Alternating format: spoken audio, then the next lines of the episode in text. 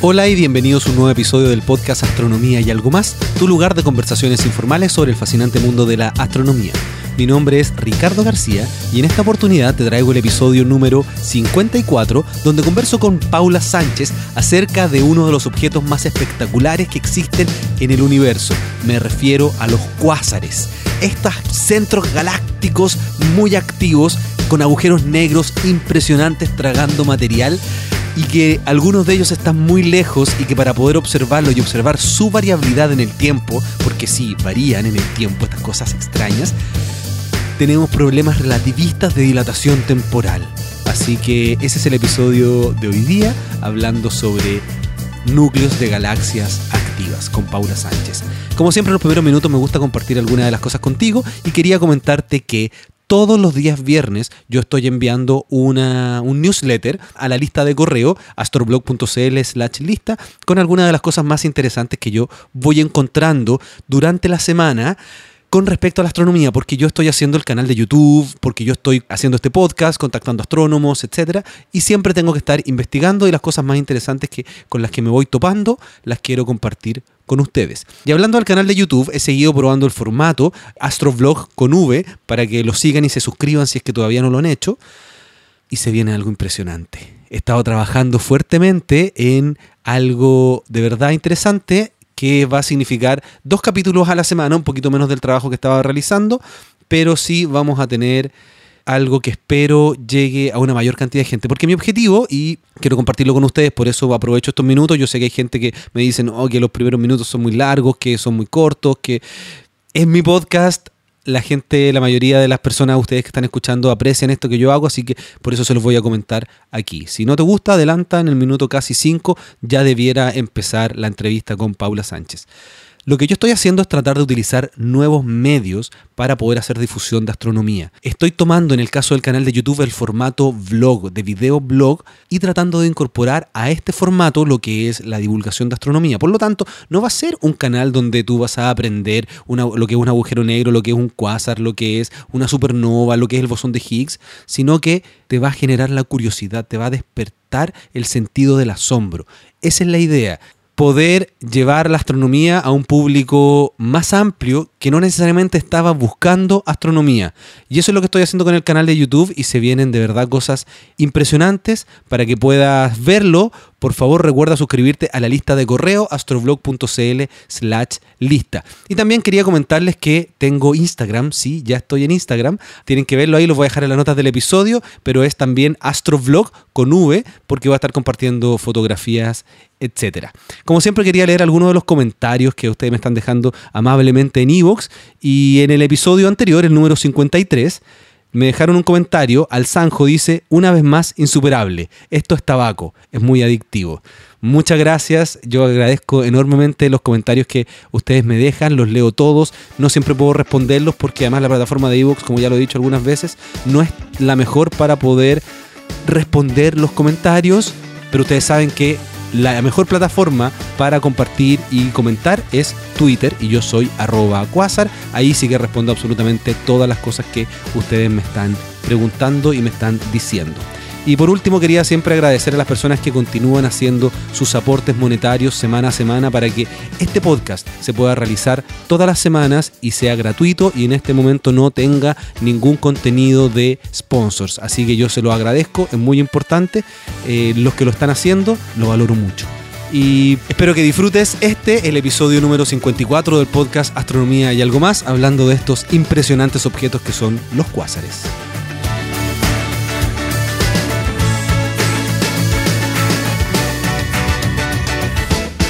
Bueno, y aquí estoy grabando. Bienvenida a un episodio de Astronomía y algo más. Me encuentro aquí con Paula Sánchez.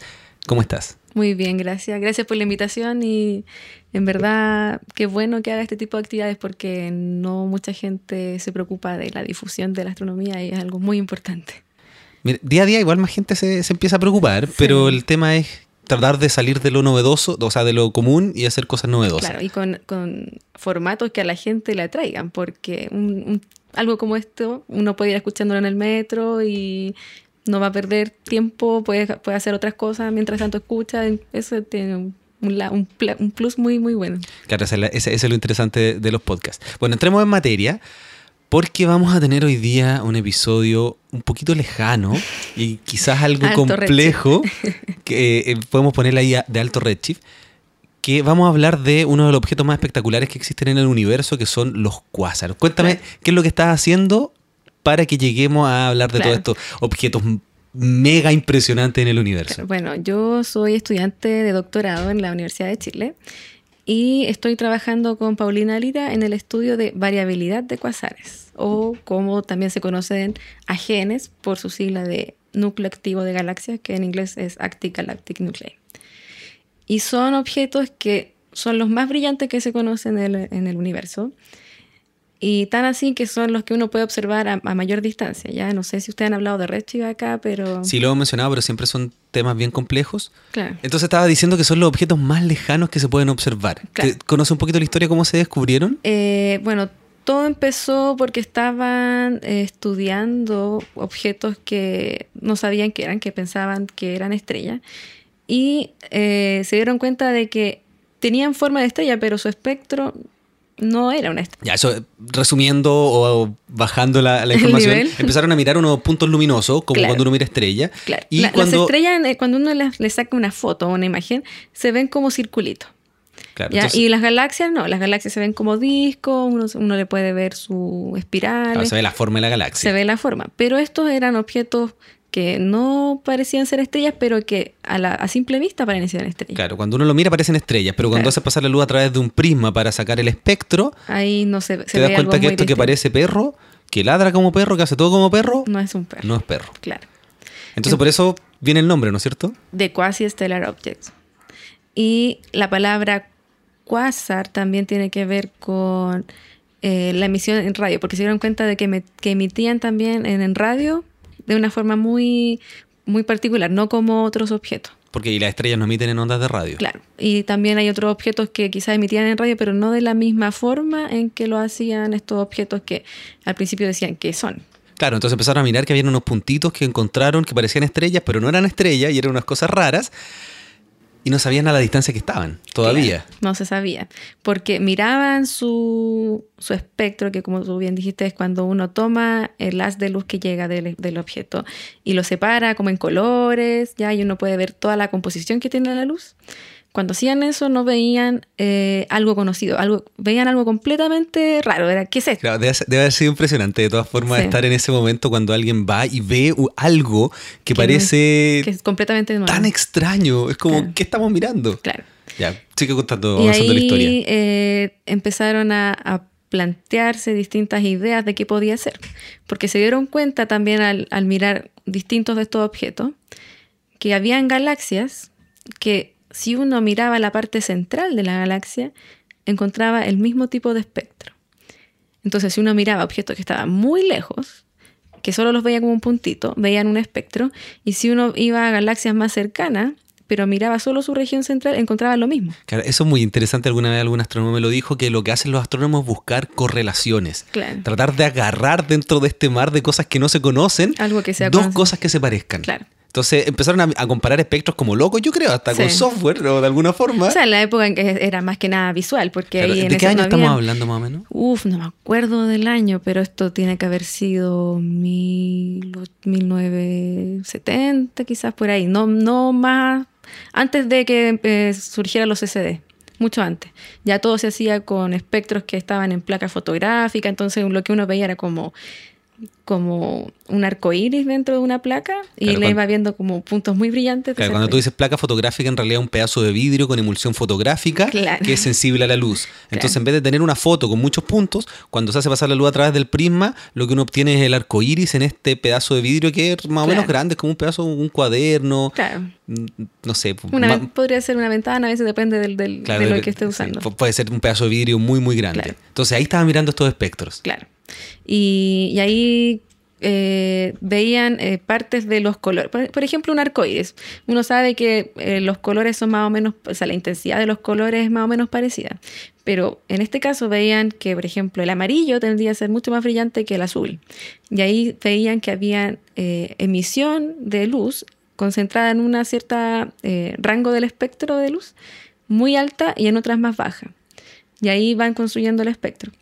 Y se dieron cuenta de que la forma en que tenían estas líneas, cuando miraban eh, una galaxia cercana en la parte central y cuando iban muy lejos, era similar. Claro, quiero, quiero que tengan la figura aquí de, imagínense un astrónomo tomando placas de vidrio casi como un médico viendo Claro. radiografías y comparando con distintas, distintas placas, Claro. algo así, ¿no es cierto? Claro, de hecho, no, no relacionado con, con cuasares, pero sí con eh, clasificación de estrellas.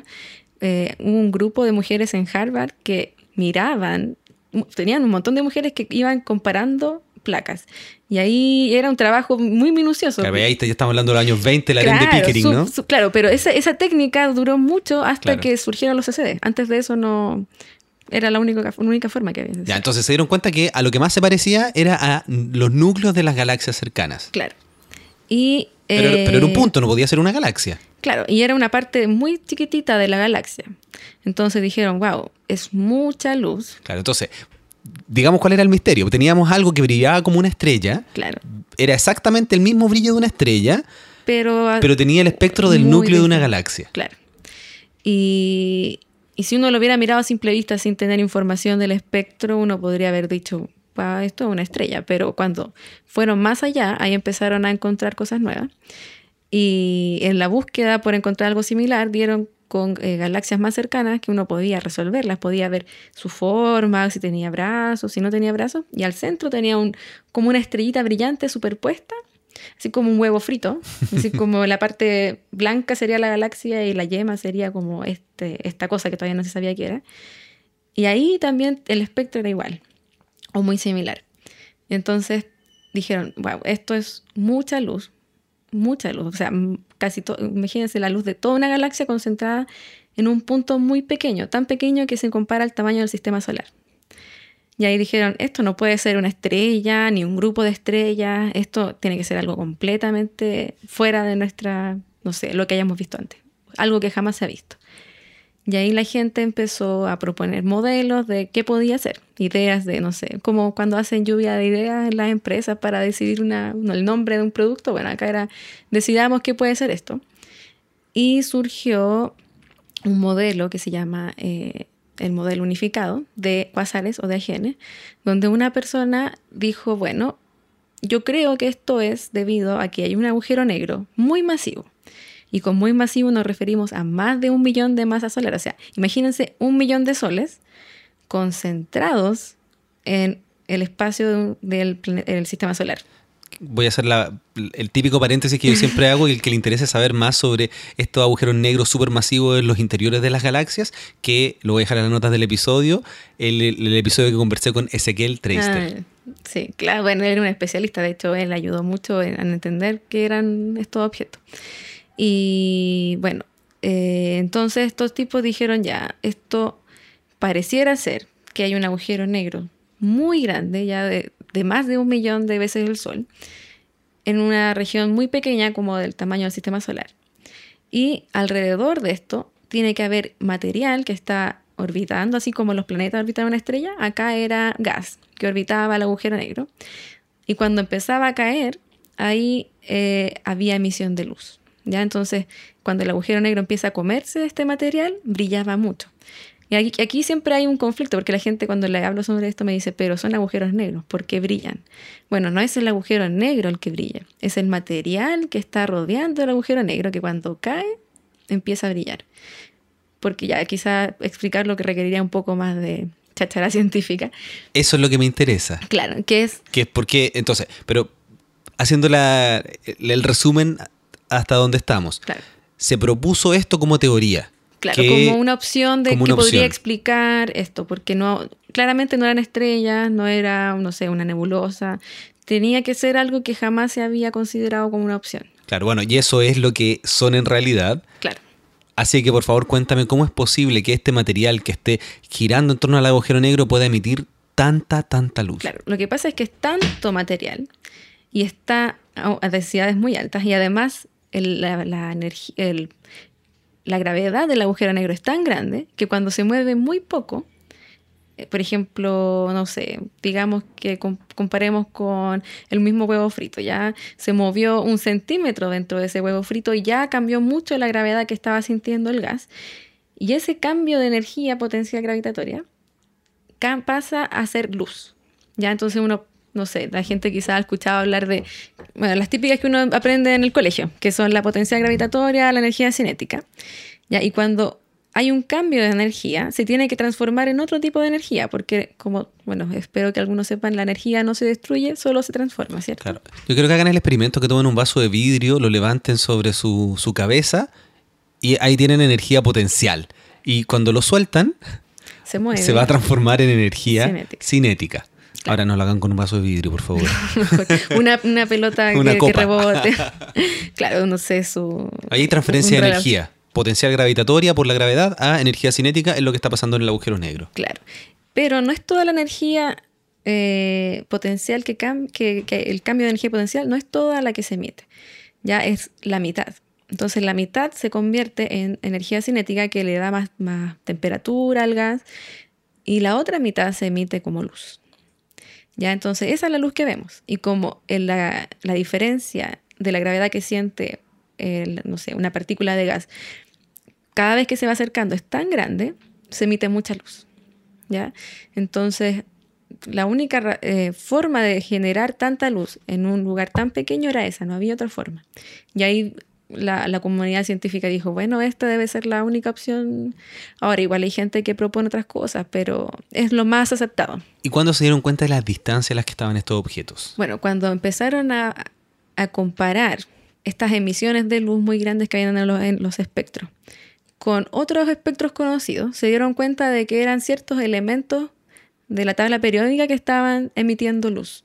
Ya entonces encontraron hidrógeno, oxígeno, carbono y cuando reconocieron a qué líneas correspondía cada uno, ahí empezaron a medir redshifts. ¿ya? Y redshift es cuando uno tiene un objeto muy muy lejos, ya la luz por efecto de la expansión del universo, se dilata. Entonces, una, algo que podría parecer que está brillando, no sé, en el rango que nosotros vemos en el óptico, cuando uno se va a más alto redshift, lo ve en el infrarrojo. También tengo que mencionar que tengo episodios con Mario Muy sobre la expansión del universo y el descubrimiento de la expansión acelerada. Entonces, resumiendo, porque a veces este tema es complejo para los que recién se están eh, incorporando a escuchar el podcast, en la medida que el universo se expande, las ondas van viajando y se van estirando, entonces van cambiando desde ondas de longitud de onda más corta hacia longitud de onda más grande. Eso quiere decir que se corre la luz hacia el color rojo y en inglés se llama redshift. Mientras más lejos estoy, es lo que los astrónomos llaman alto redshift. Claro. Entonces, lo que uno hace es medir no directamente la distancia, sino que mide el redshift. Y eso lo hace asociando cada línea que, del espectro que uno ve de este quasar a una línea conocida. Entonces uno dice, ah, pero esto, esto es igual a la línea del hidrógeno. Pero yo sé que el hidrógeno lo debería ver en el, ultravioleta, no en el óptico. ¿El H alfa? O claro, está. Pero, 656,3 nanómetros. El, que se usa normalmente, bueno, los, que se usaron eh, en principio era Lyman alfa. ya, perfecto. Que es cuando, uno, eh, cuando el átomo de hidrógeno pasa del nivel 2 al 1. Yo sé que nos paseamos por hartas cosas complejas, pero es que ya llevamos este el episodio 53, así que ya hemos conversado de muchas cosas, sí. Entonces ya, la línea Lyman alfa, cuando el átomo de hidrógeno, el electrón pasa del orbital 2 al 1. 2 al 1. Ahí se emite luz en 1215 eh, eh, Armstrong. Y esa línea es la más prominente. Entonces uno ve una línea enorme en el espectro y la comparaban con lo que deberían haber observado. Entonces decían, esta línea la estoy viendo en verdad a 5.000 Armstrong, pero estaba a 1.215, entonces ahí pueden calcular cuál es su ratio. Claro, y en base a lo que tenemos de la expansión del universo, que es la ley de Hubble, claro. tú puedes calcular la distancia. Claro, usando todos los modelos cosmológicos que te dicen que, que no sé, da esta cantidad de materia, esta cantidad de energía oscura, entonces debería ser que este redshift estoy a esta distancia pero eso es otro tema que se escapa un poco del tema. Se escapa bastante, pero hay una máquina, casi como una tómbola, donde uno mete los datos y por un lado salen resultados. Claro. Que es, toda la, gravitación de, Einstein. Claro. Entonces, ¿a qué distancia se encuentran estos objetos? A todas las distancias que uno quiera. Uno puede encontrar aquí al lado. Quasar. Claro. y uno puede encontrar a los inicios del universo. Es uno, por, por eso mismo fue fácil saber que esto eran cosas muy, muy chiquititas, porque para compararlo con estrellas, o sea, con galaxias que uno podía eh, mirar bien, tenían que estar cerca. Para que uno pueda reconocer la estructura de una galaxia, no puede ser una galaxia muy lejana, porque si no la va a ver siempre cada vez más chiquitita y no va a poder ver nada. A ver, no sé si estoy equivocado, pero yo tengo entendido que los cuásars se encuentran, que hoy día ya no existen, o sea, no los vemos cerca. Claro, lo que pasa es que ahí hay un tema con la palabra cuásar. Ya, perfecto, por favor, profundicen en eso. Claro, porque para ciertos astrónomos, cuásar son solo los muy brillantes que están lejos y para otros son todos. Por eso existen los cuásar y los AGNs. ¿Cuál es la diferencia? En verdad no es nada. es solo que a alguien se le ocurrió que si uno decía cuásar, estaba hablando de un objeto que estaba eh, era muy brillante y si uno decía AGN, un objeto que era menos brillante, pero la verdad es que la gente lo utiliza ahora indefinidamente. La gran diferencia que uno podría decir quizás ya como para los astrónomos más, más viejos es que los quasar uno no los puede, siempre los ve como una estrellita en una imagen, en cambio los AGN uno ve la galaxia. Claro, porque el AGN, recordando también, Active Galactic Nuclei, o sea, núcleo, activo de una galaxia, eso se ve aquí cerca. Claro. Pero los quasar. Pero en esencia es, lo, mismo. O sea, es la misma es el mismo objeto. Es como que yo dijera eh, alguien que lo estoy viendo aquí en Chile, más cerquita, le digo chileno, y alguien que lo veo en Europa, en China es chino, pero los dos son personas. Solo que les pongo distintos nombres porque uno está aquí y el otro está por allá. Claro, pero estos que son ultra masivos y que emiten una luz muy potente ya no existen hoy día. Es que también están los muy masivos cerca. ¿Pero y emiten tanta, tanta luz? Sí, sí, no, hay, hay de todo, pero lo, lo, que pasa es que los primeros que, que se conocieron, para poder observarlos tenían que ser muy brillantes. Por eso es que la mayoría de los que uno observa lejos son muy brillantes, porque si no, no los podríamos haber visto. En cambio, acá, que estamos más cerca, tenemos una mayor diversidad de, de brillos, porque podemos tener acceso tanto a objetos débiles como brillantes. Porque hasta donde yo sabía, hace ya varios años, se consideraba el cuásar más cercano al 3C273. Claro, sí, pero, pero ese fue, era cuando la gente todavía llamaba como cuásar y AGN, pero de hecho uno puede ver eh, publicaciones recientes donde hacen la distinción y lo único que hacen es medir la luz en eh, rayos X, ya que otro tipo de luz, y dicen ya cortamos aquí y a partir de, este, de esta cantidad de luz pasa a ser cuásar y de otro lado AGN, pero no tiene, o sea, cuando uno quiere hablar de realmente qué es un objeto, eh, es lo mismo. Es como cuando hablan de una estrella tipo A o tipo M, las dos son estrellas, solo que una es más brillante que la otra. Pero en esencia son lo mismo, no es que haya algo distinto en, en la física. Ahora, el tema es que no es claro todavía si las cosas... A ver, estudiar una gen es más fácil. Cuando uno dice gen está cerca, cuásar está lejos. esa es la distinción. claro, digamos que para más fácil, ya, está cerca, cuásar está lejos.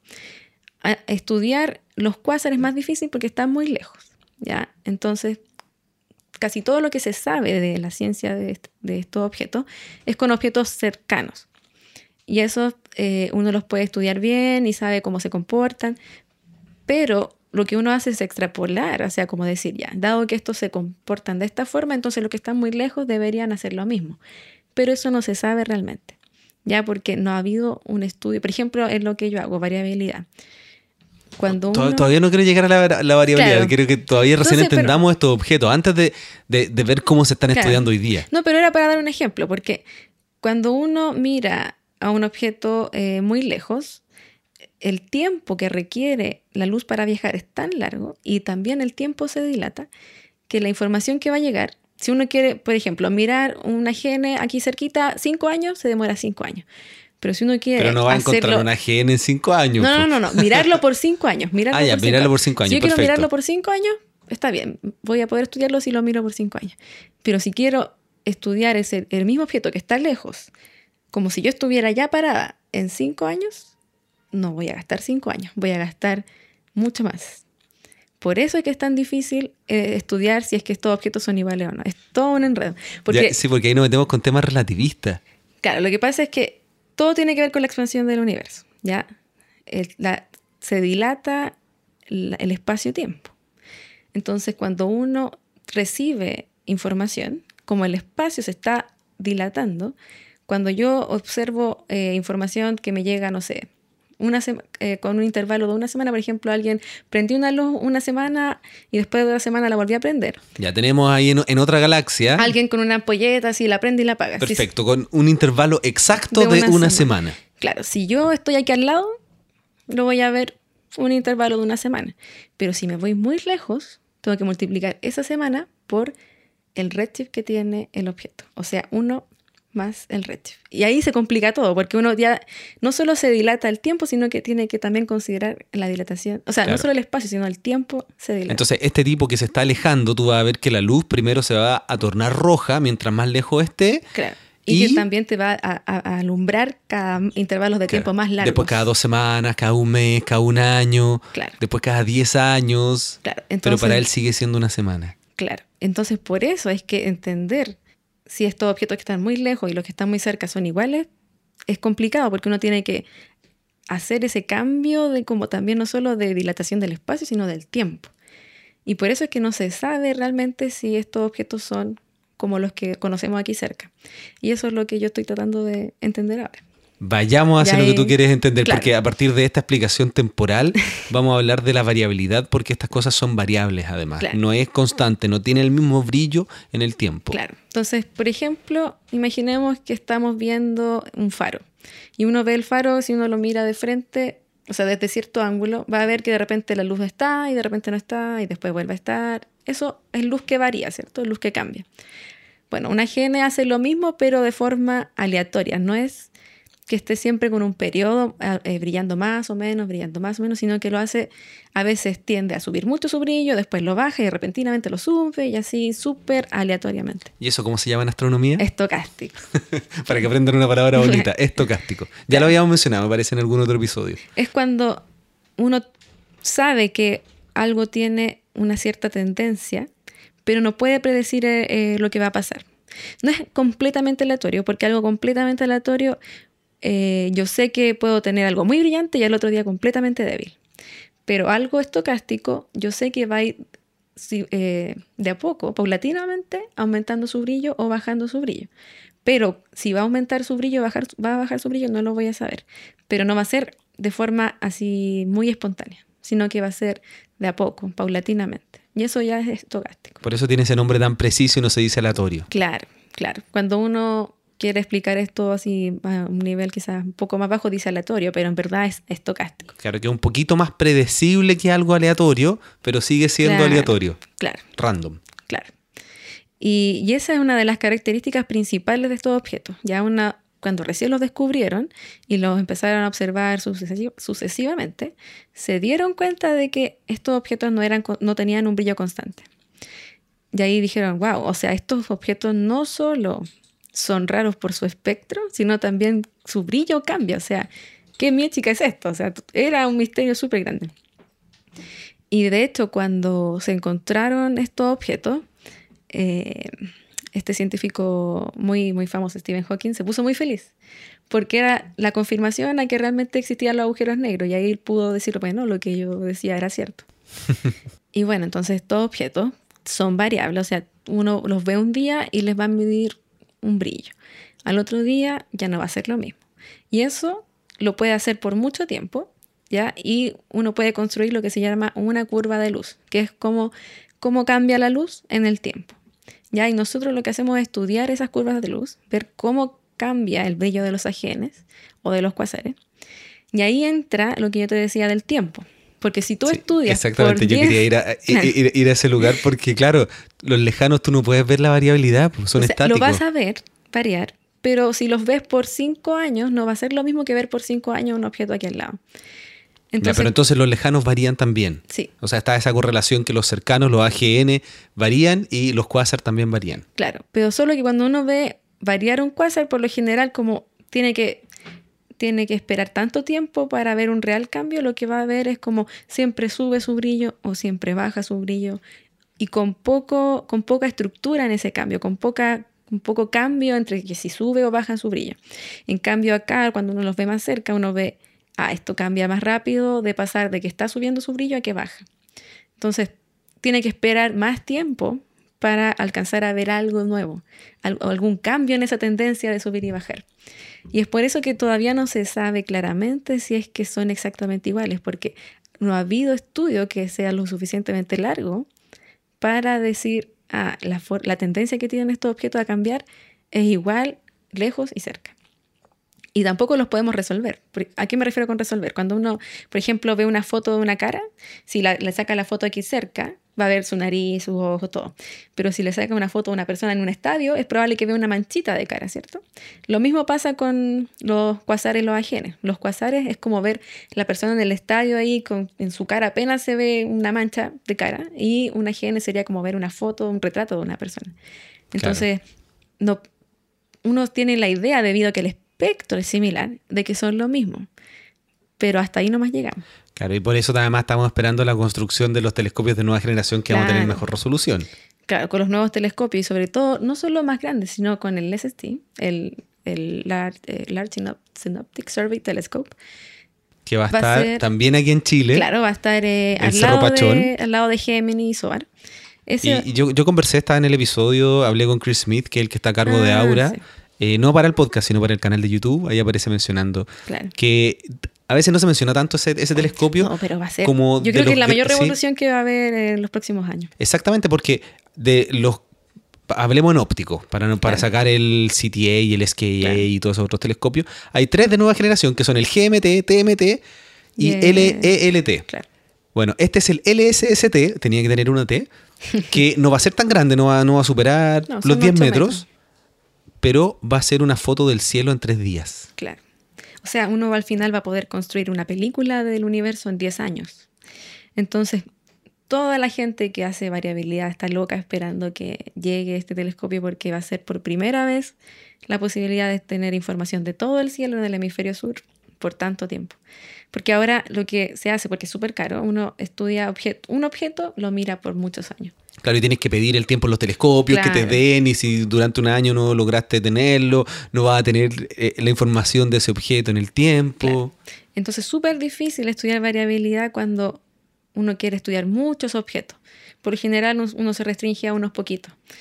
Y con el LSST vamos a poder estudiar todos los objetos del hemisferio sur, cómo varían, todos, no solo cuasares, sino estrellas variables, planetas, todo, todo, todo. Tránsitos. Todo, supernova. Impresionante. O sea, va a ser una revolución súper grande. Incluso asteroides que podrían llegar a la Tierra. Claro, claro, se va a hacer un mapeo de todo, o sea, cualquier cosa que ande por ahí volando, vamos a saber que está ahí. Y además eso lo va a poder descargar cualquier persona y hacer estudio. Claro, o sea, va a haber una, una parte donde la misma comunidad chilena, ni siquiera científica, va a poder eh, jugar con estos datos, así como está el Galaxy Zoo, van a ser una plataforma similar donde la gente misma va a poder jugar con, la información. Claro, Galaxy Zoo también lo conversé con Ezequiel, así que vayan al episodio con Ezequiel Traster.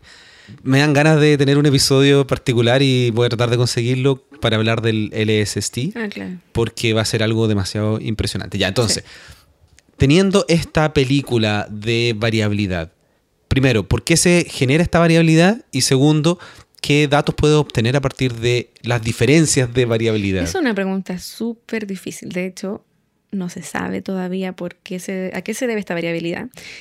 Y mi tesis de doctorado va en eso, a tratar de explicarlo. Y en verdad, bueno, hace poco estuve en un congreso donde la gente discutía de, no sabemos mucho de estos objetos, y decía, bueno, una de las grandes interrogantes es, ¿por qué hace que varíen? Y lo que se cree es que hay dentro de este disco de gas que está cayendo al agujero negro, se producen ciertas regiones que no son homogéneas, lo que nosotros llamamos inhomogeneidades. Y eso hace que cuando se va comiendo el gas del agujero negro no sea de forma siempre igual, que vaya cambiando.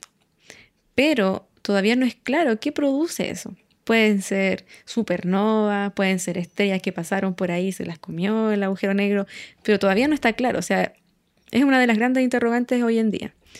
¿Y cuál era la segunda pregunta? ¿Los tipos de datos? el tipo de variabilidad. Si hay AGN o quasar que varían distinto a otros. Bueno, eso, de hecho, es algo que quiero, quizás es bueno, es bueno hablarlo ahora porque estoy trabajando justamente en eso, porque no se ha hecho antes, no, no ha habido muchos estudios que comparen distintos tipos de, de en variabilidad, porque por lo general los más fáciles de encontrar son los tipo 1, que son los de líneas anchas, porque son los típicos que se conocieron, que donde hay una gran emisión de luz en una parte del espectro, pero los tipo 2 no tienen esas líneas. Son pequeñas partes del espectro que brillan un poquito. Y esos son difíciles de encontrar. Entonces hasta ahora no, no hay estudios donde se separen las dos clases y nosotros lo estamos haciendo. Y ahora espero publicar luego un trabajo donde eh, nosotros demostramos que hay una diferencia.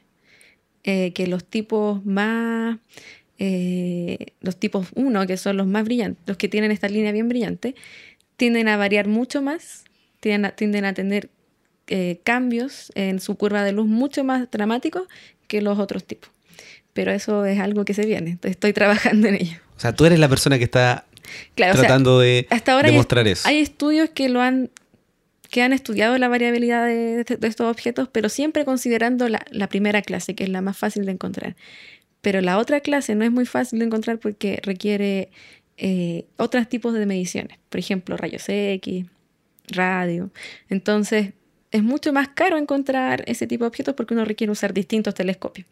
Entonces, como encontrar los tipos uno es más barato, uno le basta con usar un solo telescopio, siempre se encuentra en eso. Entonces es muy fácil tener una gran cantidad de, este tipo de objetos como referencia, pero los tipos 2 son mucho más difíciles de encontrar, entonces hasta ahora no había muchos estudios de... Además que uno requiere irse a otro rango del espectro. Claro, y yo quería ir ahí a ese, a ese lugar para que me cuente un poco cómo se estudian en la práctica los quasar y los AGN, ya digamos AGN como algo claro, general. AGN es más general. Eh, quasar suena más bonito, pero AGN es que a mí me encanta quasar, por algo yo, bueno, todos ustedes saben, soy arroba quasar en español, con C, porque es quasi stellar object. Claro. Eh, ¿Cómo lo estudias? ¿A qué telescopio vas? ¿Cómo se hace la observación? Hasta ahora lo que hemos estado usando para mi tesis eh, son datos en el infrarrojo cercano. Ya está en el espectro electromagnético, no tiene el rango óptico. Y después viene el infrarrojo. Y ahí la parte más cercana al óptico es el infrarrojo cercano. Y ahí hubo un trabajo que se realizó entre el año 2009 y 2012, donde astrónomos querían obtener una imagen muy profunda de un sector del cielo, obteniendo objetos muy, muy lejanos en su imagen, eh, en el infrarrojo pero su objetivo no era estudiar variabilidad, su objetivo era mirar muy lejos simplemente. Entonces todos Hacer los días... un, Hubble Deep Field, pero en infrarrojo. Claro, y todos los días miraban, bueno, no todos los días, pero bien seguido miraban ese campo, pero su objetivo no era analizar la variabilidad. Entonces nos pasaron a nosotros los datos para estudiar variabilidad, así hagan lo que ustedes quieran, nosotros vemos Ustedes, Tenemos tanta información que les regalamos esta. Claro, no nos interesa. Entonces, nosotros a partir de eso estamos estudiando la variabilidad. Y por primera vez se ha podido estudiar variabilidad en el infrarrojo con esto, porque, o sea, se han, habido otros estudios, pero la mayoría con cinco puntos en la curva de luz. O sea, toman cinco días de, datos y con eso se quedan. Pero nosotros tenemos, por lo menos, hay, hay casos donde tenemos hasta 80 días de datos. ¿Y de qué telescopio son los datos? De un telescopio que está en Paraná. De hecho, supongo que apareció en tu video, que no está ahí donde están todos los, el, BLT y está el BCT, todo en la misma plataforma. Este está un poco más abajo en el cerro. El Se llama VIST. Aparece, yo ahí lo estoy apuntando porque se ve un poquito chiquitito en el video eh, del viaje que hicimos con la gente de Sochías al Observatorio Cerro Paranal. Ese es de 4 metros. Y, ¿Y este survey quién lo hizo? Lo hizo un grupo que se llama, el, el team se llamaba Ultravista, ¿ya? Y hay gente de todas partes involucrada. Y, ellos querían entonces estudiar una región del cielo que se llama Cosmos, un nombre muy bonito, y querían estudiar eh, galaxias muy, muy, muy lejanas, muy alto redshift. Entonces tomaban siempre imágenes y después sumaban todas las imágenes y formaban una imagen final. Pero nosotros no queremos eso, queremos ver cómo cambia la luz. Entonces ellos dijeron, ah, pero aquí pueden usarlo porque tenemos muchas imágenes en distintos días. Entonces construían sus curvas de luz. Qué buena. Y ahí eh, he estado trabajando en eso últimamente y, y encontré, la gracia de estos datos es que observan en el infrarrojo, ¿ya? Y con el infrarrojo podemos tener acceso a una parte de los AGNs que no se ve en el óptico. Claro, eso, eso es interesante porque no es como que ponemos un filtro, sino que estamos viendo un proceso totalmente diferente que emite esta luz. Claro, porque una parte que debía agregar antes es que ya tenemos el agujero negro, después está el disco de gas, pero no, es solo, no solo se queda ahí, sino que después hay una región que se llama Broadline Region, que es la región de líneas anchas, y ahí es donde se producen estas líneas muy brillantes que se ven en los espectros. Y después de esa región viene lo que se llama el toro de polvo. Ya que uno cree que es como una dona de polvo que está rodeando el, el agujero negro, pero en verdad ahora último se cree que más que una dona es como muchas nubecitas por ahí eh, que andan flotando y que entre todas forman como una dona, pero no es que sea una dona así completamente, no es una dona completamente lisa y, bonita así donde uno no ve nada para adentro, sino que es una dona con hoyitos. Entonces uno puede ver, si uno ve desde cierto ángulo, puede ver lo que hay adentro. Y esa dona con hoyitos se cree que es de polvo. Ahora, en astronomía no le dicen dona. No, le dicen Tastitos. Toroide. claro. Y esa, esa región, o toro de polvo, emite luz en infrarrojo. Entonces la luz del, disco de acreción siempre viene en un rango muy específico del espectro. Claro, cuando uno habla de infrarrojo, básicamente se refiere al calor. Claro, es la luz que nosotros mismos emitimos. Todas las personas, todo lo que tenga calor emite en el infrarrojo. Y bueno, entonces tenemos el disco de acreción, que emite luz, pero lo hace en un rango muy específico, que es entre el ultravioleta y el óptico. Y después el polvo que está en el toro absorbe esa luz y la reemite en el infrarrojo. Así que si uno ve un, un quasar en distintas longitudes, en distintos tipos de luz, puede ver distintas regiones del... Y esa es la gracia. Claro, distintas regiones y distintos procesos. Y distintos procesos, claro. Entonces, eh, cuando uno quiere estudiar a los tipo 1 y a los tipo 2, la diferencia es que se cree que los tipo 2, uno no ve lo que hay adentro porque tiene todo el polvo tapando la información que hay adentro y por eso uno no ve las líneas anchas. Y en los tipo 1 uno los ve con una inclinación tal o con una, línea de visión tal que permite tener acceso a, lo, a lo que hay adentro del disco de polvo. Claro, tú cuando dices de una inclinación es que es como que tomemos un plato y empecemos a girarlo, entonces a uno lo vamos a ver así bien ovalado, otro vamos a ver una línea. Entonces, dependiendo de cómo nosotros estamos mirando esta genes, vamos a tener diferente información. Claro. Entonces ahí la gente dijo, ah, entonces la diferencia entre los tipo 1 y los tipo 2 es que lo estoy, estoy mirando el objeto como el plato de lado o lo estoy mirando de frente. Y ahí la gente ahora cree que en verdad eso no es tan así, pero eso es otro tema. la cosa es que cuando uno compara si quiere estudiar la variabilidad de los tipos 2, como no puede tener la información del disco, no va a haber nada en el óptico. Entonces se tiene que ir al infrarrojo. ¿Qué es lo que tú quieres hacer? Estudiar los tipos 2 y para eso tienes que ir a infrarrojo. Claro. Y por eso es que se pudo hacer por primera vez esto. Ya antes han habido algunos pocos estudios que han hecho algo en el infrarrojo eh, medio, que es como otra parte del infrarrojo que va un poco más hacia eh, la parte roja del espectro, pero con muy pocos datos. O sea, no, no pueden estudiar eh, tienen como, no sé, una imagen de un, hace un año, después dos años atrás, tres años atrás, pero no tienen varios días seguidos, cada, cada una semana. Y cuando uno quiere estudiar la diferencia eh, en cómo cambian los tipos 1 y los tipos 2 tiene que tener la mayor cantidad de información posible. Y por eso es que es por primera vez que podemos hacer esto. Y ahora tienen que apurarse antes de que esté el, el LSST ya listo. Claro, pero la, gracia es que el, LST, el LSST no va a observar... No va a observar en el, en infrarrojo. en el infrarrojo, solo en el óptico. Y va a tener unas bandas que están cerca del infrarrojo, pero la mayor parte es en el óptico. Entonces, si queremos lograr hacer esto ya a escala masiva, tenemos que construir un telescopio que sea solo o usar el mismo el mismo vista que ya está disponible de una forma similar a lo que hace lo que va a hacer el LSST. Pero la verdad es que el LSST va a ser muy bueno por un tema de que va a ser todo el cielo, o sea, ya eso jamás se ha logrado antes. Y, va a haber una cantidad de datos impresionante. Claro, claro. eso es otra cosa súper interesante cuando uno trabaja en este tipo de ciencia de variabilidad, en que siempre está trabajando con grandes cantidades de datos. Entonces, no es como la ciencia un poco más tradicional, donde uno con un computadorcito puede hacer todo. No, acá uno requiere clúster y un montón de, de cosas, una, una, maquinaria muy potente para poder... Es como lo que hace un poquito Alma también, que requieren clúster para procesar sus datos. No es llegar y trabajar en esta área porque uno requiere igual un poco más de... Bueno, y si quieren conocer el clúster de Alma, lo tengo ahí en el canal de YouTube. Ah. Eh, tengo un episodio donde, donde conocimos ahí las instalaciones donde están los computadores. No, no sé si has ido al CMM donde hay un super computador. Ese también es muy bueno. Algún día vamos a ir. Sí, es uno de los mejores que, que hay en Chile. Y bueno, eso. Entonces, la verdad es que si uno quiere entender las diferencias entre los tipos 1 y los tipos 2 en cómo varían, requiere irse un poco al infrarrojo. Pero con el LSD igual vamos a poder entender mucho sobre la diferencia entre los objetos que están aquí y los que están muy lejos. Así que sí o sí va a ser un muy buen aporte. Y ahora quiero entender un poquito más el proceso de tu doctorado. ¿Cuánto tiempo llevas? ¿Qué es lo que te falta hacer? Que esa es la pregunta difícil, la que nadie lo quiere responder. Lo sé. Mira, yo empecé el 2013, así que este año empecé mi cuarto año.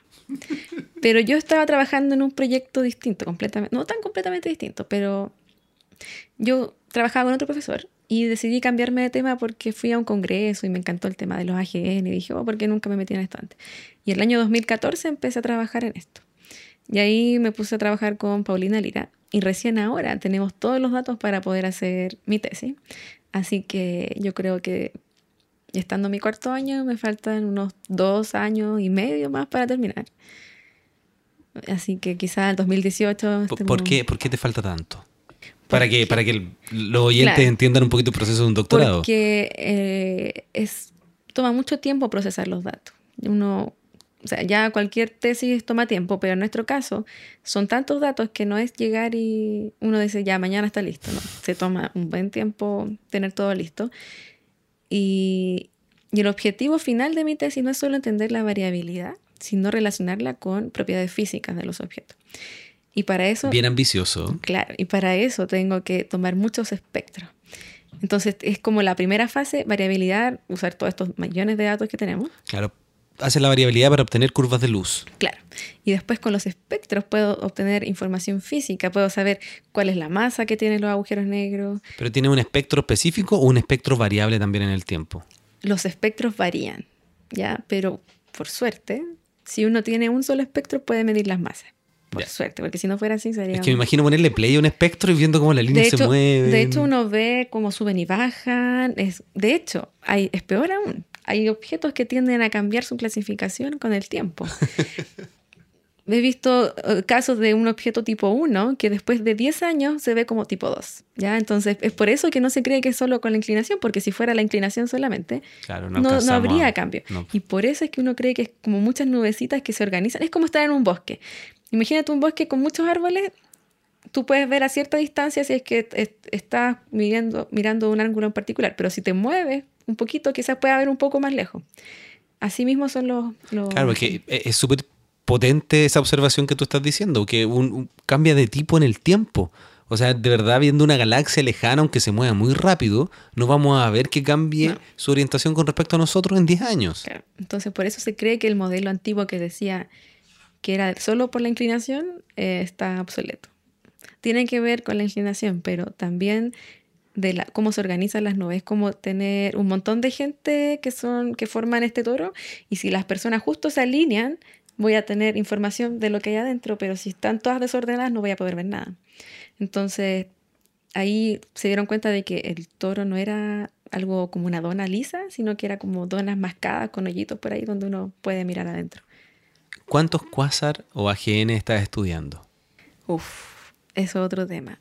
La verdad es que Ahora, ahora estoy estudiando 4000. Pero esos son los conocidos, pero nosotros queremos encontrar más. Ya, entonces, espera. 4000 en una sola parte del cielo. Hay una parte del cielo muy chiquitita que tiene como unos 2 grados cuadrados de, área. Claro, cuatro lunas llenas.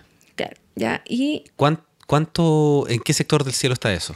Está cerca del ecuador celeste un poquito más, o sea, eh, hacia el lado sur de, la esfera celeste, pero eh, cerca del Ecuador. ¿Y constelación no? Porque nosotros, hay muchos aficionados que le gustaría mirar ahí.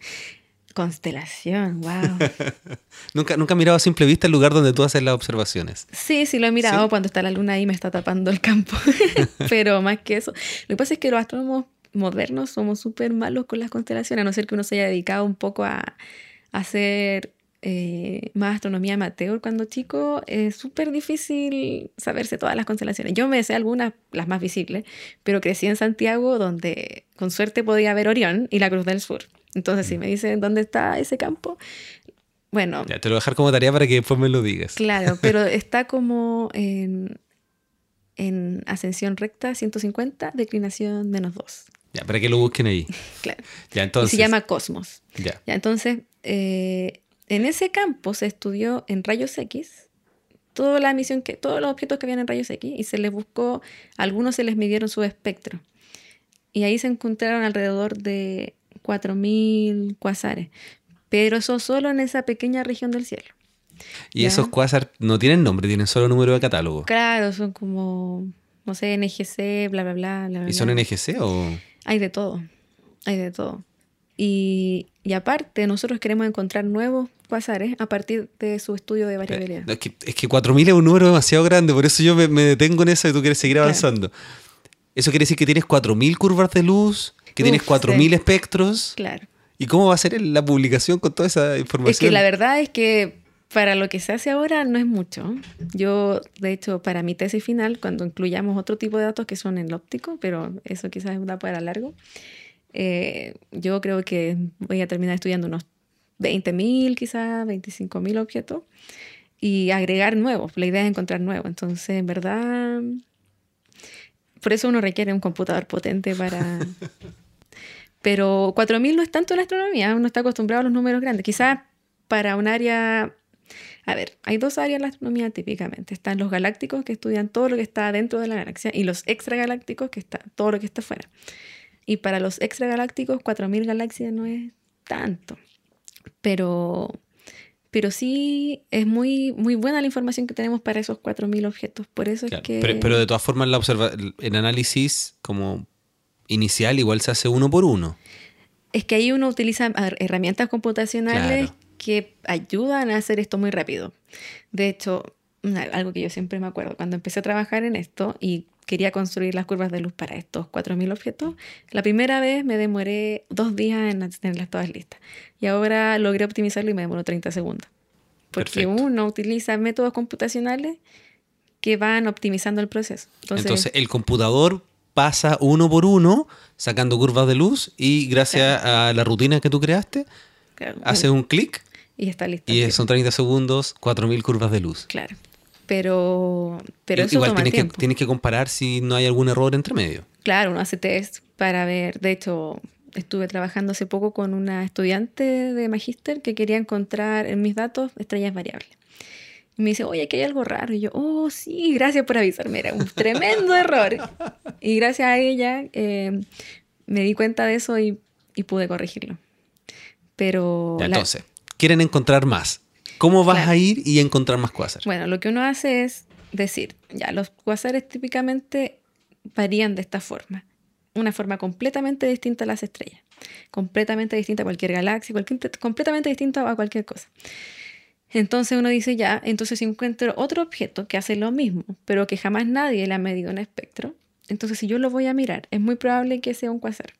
Y así los vamos buscando. Vamos definiendo distintas propiedades que tienen que tener sus curvas de luz y con eso proponemos candidatos. Y ahí pedimos tiempo de telescopio para, Ya, para Pero. ¿de dónde sacan los datos para los candidatos? De las mismas curvas de luz. ¿Pero de dónde? ¿Qué, es? ¿De las curvas de luz de ustedes? Mira, o imagínate, de- yo, imagínate que yo tengo una foto del cielo. Por ejemplo, el Hubble Field eh, South, creo que, que es súper lleno de cosas, ¿cierto? Tenemos galaxias, estrellas, todo. Pero no todas esas cosas se sabe lo que son. Hay muchas que no, no se tiene idea. Entonces nosotros le construimos curvas de luz a todo, a todo lo que hay. Así que ya ahí pasamos de 4.000 objetos a millones. Ya, entonces, toman datos públicos de diferentes... Eh, ah, bueno, estos no son públicos, ¿No? ¿no? son datos. Ah, son datos que pidieron especialmente. Claro, es que es- el trabajo, hay- eh, estamos trabajando con dos tipos de datos. En el, ultra- en el infrarrojo con los de ultravista, donde ellos nos entregaron estos datos que no son públicos. Y tenemos otro, que, un, un survey que hemos estado desarrollando por hace unos cinco años atrás y que todavía sigue en curso, que tampoco son públicos, pero se espera hacer públicas las curvas de luz. Ya, pero tuvieron acceso a esos datos, Claro. eh, pero este survey no lo están realizando ustedes. Sí, Ah, el último entonces, sí. ya, el último de ustedes, especialmente para hacer esta búsqueda Claro. de infinitos objetos, infinitas curvas de luz. Claro, entonces, eh, por ejemplo, en un so- son cinco campos y en uno solo son más de un millón de curvas de luz. Entonces, por eso es que uno en este tipo de ciencia requiere ser súper amigo de los computines. Ya, si no, no, no va a llegar muy lejos. O sea, no puedes irte de vacaciones y en tu computador dejar corriendo la rutina para sacarlo. Mm, No, a no ser que tenga buena conexión a internet y me pueda conectar al clúster con el que trabajo. Pero es es súper eh, eh, caro eh, computacionalmente. Imagínense, o sea, más de un millón de objetos a los que tengo que medirles muchas cosas. Y ojalá no me demore un año en hacerlo. Porque si, me, o sea, si quiero tener el computador prendido un mes, es probable que lo logre con un notebook normal. Pero si quiero tenerlo luego, en un tiempo razonable, tengo que usar un computador. Claro, si además hay un error y tienes que correr la rutina de nuevo. Claro, ese es el problema. O sea, si, si me demoro un mes y, oh, chuta, no puse esta parte en el código, oh, todo de nuevo, no, no es, Claro. me demoraría mucho más en terminar el doctorado. Entonces, la- lo que se hace es usar, eh, los, ojalá, los métodos más modernos para, para optimizar los procesos de análisis de los datos y ahí reducir mucho el tiempo de cómputo. Entonces, en este tipo de ciencia uno no solo tiene que saber de física o de astrofísica, sino también de computación. Y ahora último, de hecho, agregamos el grupo un alumno de magíster de computación que nos va a ayudar con eso porque uno como astrónomo no puede saber de todo. Entonces necesitamos apoyo en ese lado y él nos va a ayudar. Y cuando hablas de grupo, ¿cuánta gente está en el Uf, equipo de ustedes? Va variando, pero son También es variable. Sí, así como todos los cosas. Mira, este grupo, o sea, Paulina Lira, que es mi profesora guía, es la líder. Y de ahí hay un, hay un grupo de unos quizás seis, ocho astrónomos, pero que se han ido cambiando. Porque han habido alumnos de pregrado que participan, después se van. Hay personas que están ahí, pero no se involucran mucho. Pero los que estamos trabajando así duramente en el proyecto, ahora como unos cinco o seis. ¿Y ya tienen publicaciones? Sí, es una súper citada, muy buena astrónoma. ¿Cuántas? La verdad, sí. ¿cuántas? Publicaciones, no, Uf, no que- citas. Uf, muchas, pero es que no sabría decirte porque ella colabora con mucha gente. Ella no solo se dedica a estudiar variabilidad, sino que todo lo que tenga que ver con cuasares lo estudia. Es súper completa. Y tiene, por ejemplo, alumnos que no hacen algo completamente distinto a lo que yo hago, como mirar la parte más física de los objetos. Eh, tiene postdoc, por ejemplo, que tratan de estudiar modelos de objetos, que proponer nuevas, eh, nuevas eh, modelos físicos para explicar esto. Entonces, es, es difícil decirte cuántas publicaciones tiene, pero hay una forma fácil de saberlo, que es eh, buscando en internet su nombre y ahí Aparece todo. aparece todo. ¿Y publicaciones con tu nombre? Yo estoy recién empezando, así que aparezco en publicaciones no de primer autor, pero sí hasta ahora hay dos. Me deben muchas publicaciones de mi pregrado, pero es otra historia. pero desde que em- empecé a trabajar con Paulina, eh, llevo dos. Una que es sin ella, con otro grupo aparte, que era cuando trabajaba en pregrado, y ahora tengo una con, el, con este survey que nosotros mismos estamos haciendo. Pero mi objetivo es terminar el doctorado con al menos tres publicaciones que sean mías. No, no de, porque uno puede estar en una publicación y ser el último autor y es, no es muy O sea, es interesante porque uno participó en el desarrollo científico. claro, pero no dice mucho de Pero claro, lo que uno- uno uno- participó. O sea, además de lo que dice, sí, porque en astronomía es súper importante ser el primer autor, pero además, eh, además de solamente que aparezcas como primer autor, es porque tú lideraste ese Claro. grupo, Claro, porque estos son, son proyectos de, de, eh, Mucha muchas gente, personas, sí. siempre. sí. De hecho, están estas grandes publicaciones donde son tantos y no hay ningún líder que al final terminan organizando los nombres por alfabeto, así, de la A a la Z. Pero los, los casos ya más pequeños como el nuestro, primero va el que hizo la mayor parte del trabajo, después, no sé, el profesor guía y así. Entonces, de, este, de esta tesis yo espero sacar por lo menos unas tres publicaciones, que esperemos que sea así. Quizás en un par de años más hablemos y haya cambiado todo. Pero la, la gracia que tiene este tipo de trabajo es que no solo es bueno en el términos como astrofísico, sino también puede ser un aporte en, en la parte computacional. Por eso es que hay muchos eh, ingenieros en computación interesados en participar. Entonces, ¿cómo es tu día a día? Uf, no es muy interesante. Uno cree que, que la vida de un astrónomo está en el telescopio. Y No, pero, pero la gente que ya escucha este, este Ya podcast ya, ya, ya conoce un poquito, por eso quiero Claro. saber un estar poco. en el computador procesando datos. Ahora estoy en una fase un poco extraña donde estoy tratando de... Nos faltan algunos datos, entonces estamos viendo dónde están. Ya, pero tu oficina, tú estás en. En, en el Observatorio Astronómico Nacional que está en Cerro Calán, ya que lo administra la Universidad de Chile. Entonces todos los Muy, muy bonito ese lugar, tiene una mesa de ping-pong espectacular. Sí, pero la mesa ya no está. No está funcionando. No. ¿Y el No. tacataca está? No, porque no sé si, bueno, tú estuviste en Sochi, donde habló el grupo de Casaca, los chinos. Sí. Ah, los pusieron ahí, donde Ah. teníamos la sala de estudiantes. Que nosotros jugábamos, que yo hice la práctica ahí en Calán Claro, y era espectacular. todos pasamos por eso y ahora sufrimos porque no tenemos dónde ir a jugar. Pero eh, el observatorio en sí es muy lindo porque uno tiene todos los jardines y, y está como en una zona donde la contaminación la mira más para abajo. No, no llega mucha contaminación ahí. ¿Cuánto te demoras desde tu departamento hasta Calán? Uf, en la mañana una hora, en la tarde media hora. sí, el tema del metro es, es increíble. Y, bueno, uno llega y en mi oficina somos varios estudiantes. Entonces, eso es súper bueno porque uno dice, oye, ¿cómo hago esto? Y alguien sabe siempre. O si no, entre todos tratamos de resolver el problema. Y, y es bueno, o sea, yo prefiero estar acompañada porque igual uno interacciona con otras personas que trabajen en algo completamente distinto y a veces se da cuenta de lo que está haciendo, también se puede usar para otras áreas. Entonces, por ejemplo, eh, con mi trabajo, como son tantos objetos los que nosotros miramos y son millones de objetos, hay gente interesada en estrellas variables y tengo una compañera en mi oficina que dijo, oh, yo me gusta esto y empezó a trabajar con estrellas variables. Y nosotros le damos las curvas de luz y todo. ¿Y cómo lo hace entonces con el trabajo en el cluster? Mira, ahora recién empe- empe- empecé a trabajar ahí porque antes no tenía todos los datos y ahora que me los dieron, este, los pasaron. Pero estamos recién implementándolo. Antes usábamos un clúster que estaba en la Universidad de Yale y allá Un poquito lejos. un poquito lejos. Entonces yo me conectaba remotamente para trabajar. Y allá yo hacía de todo, pero el problema era que era un poco difícil tener los datos disponibles cuando yo quisiera. Entonces decidimos traer todo para acá y empezar, pero estamos recién, esta semana recién me llegaron y ahora estoy tratando de eh, dejar todo listo para, para ya empezar a trabajar de forma ya normal. ¿Y dónde va a estar el cluster ahora? Es- el clase estamos usando uno que está en, en Calán mismo, que es de Andrés Escala, del grupo de simuladores. Perfecto. Entonces, de hecho yo creo que es primera vez que alguien usa ese clúster para lo que yo voy a hacer, porque cuando uno hace simulaciones, uno requiere mucha RAM, pero no tanto espacio de disco duro. Pero nosotros requerimos los dos. Entonces, Y además la lectura del disco duro, que no sea un cuello botella. Claro. Entonces ellos nos dijeron, bueno, ustedes pueden proveernos los discos duros y ahí ustedes pueden usar lo que quieran, porque no tenían espacio suficiente para lo que nosotros queremos hacer. Porque ¿cuánto pesan los datos que tienen ustedes? Comprimidos son como 20 teras, Ah, tampoco es tan... Mm, pero después se producen muchos subproductos Claro. y ahí aumenta. En total, pues, eh, mi profesora consiguió como 70 teras para trabajar. Perfecto.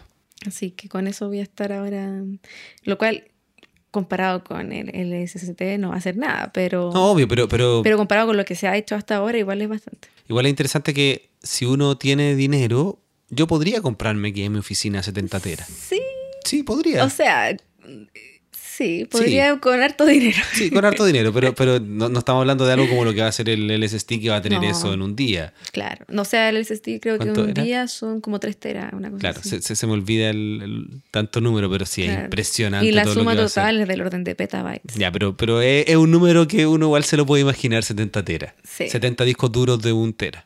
Claro, claro, que es como lo típico que ahora tienen los computadores, como tener 70 computadores juntos. Pero el desafío ahí también no solo tener mucho espacio de, de disco duro, sino también memoria RAM, porque como son tantos datos que tienen que estar trabajando al mismo tiempo, uno no puede tener la típica RAM de 8 o 16 GB que tienen los computadores normales. Tiene que ya tener más de 100 y ahí ya no cualquier computador sirve. Y además tienen que ser un tipo de RAM y un tipo de disco duro que pueda estar prendido durante mucho rato, no los ahí típicos tiene un discos de duros. refrigeración y todo eso.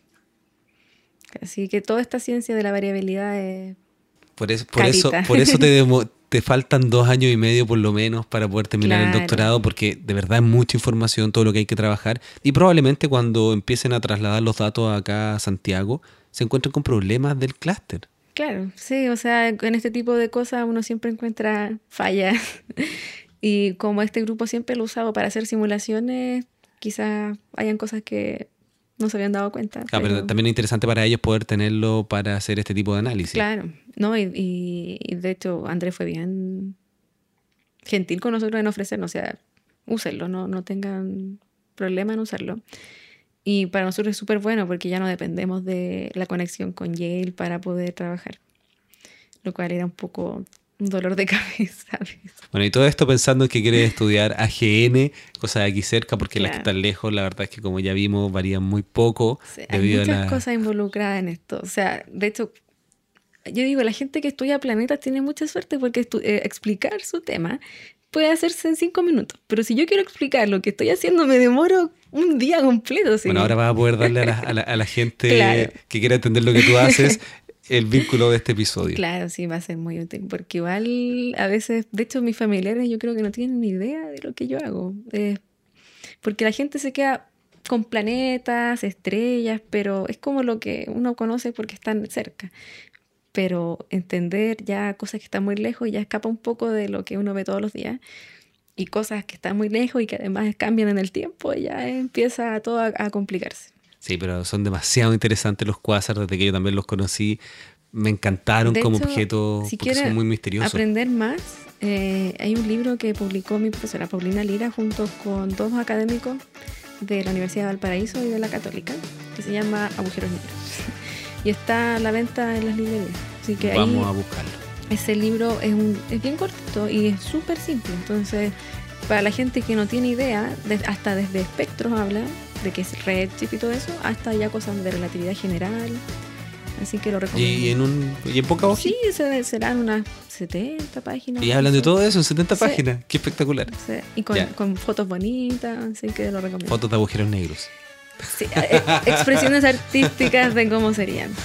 Ya lo voy a dejar en las notas del episodio y bueno, quería dejar el episodio hasta aquí. Y eh, quería agradecerte de haber participado en Astronomía y algo más. Muchas gracias. Gracias, gracias por la invitación.